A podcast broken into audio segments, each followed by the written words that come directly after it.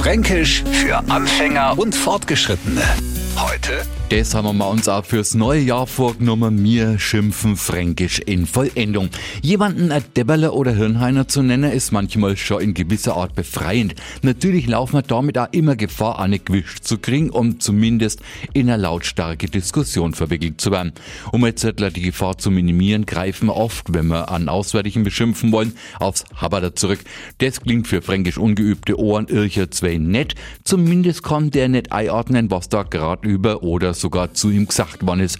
Gerade noch an der Art, wie man es zu ihm sagt, naja, das ist der vielleicht der Haberler, könnte der Verdacht entstehen, nett war das gerade nicht. So schimpfen wir nämlich einen Menschen, der in unseren Augen dumm, begriffsstutzig, halt einfach ein bisschen blöd ist. Fränkisch für Anfänger und Fortgeschrittene. Morgen früh eine neue Ausgabe. Und alle Folgen als Podcast auf radiof.de.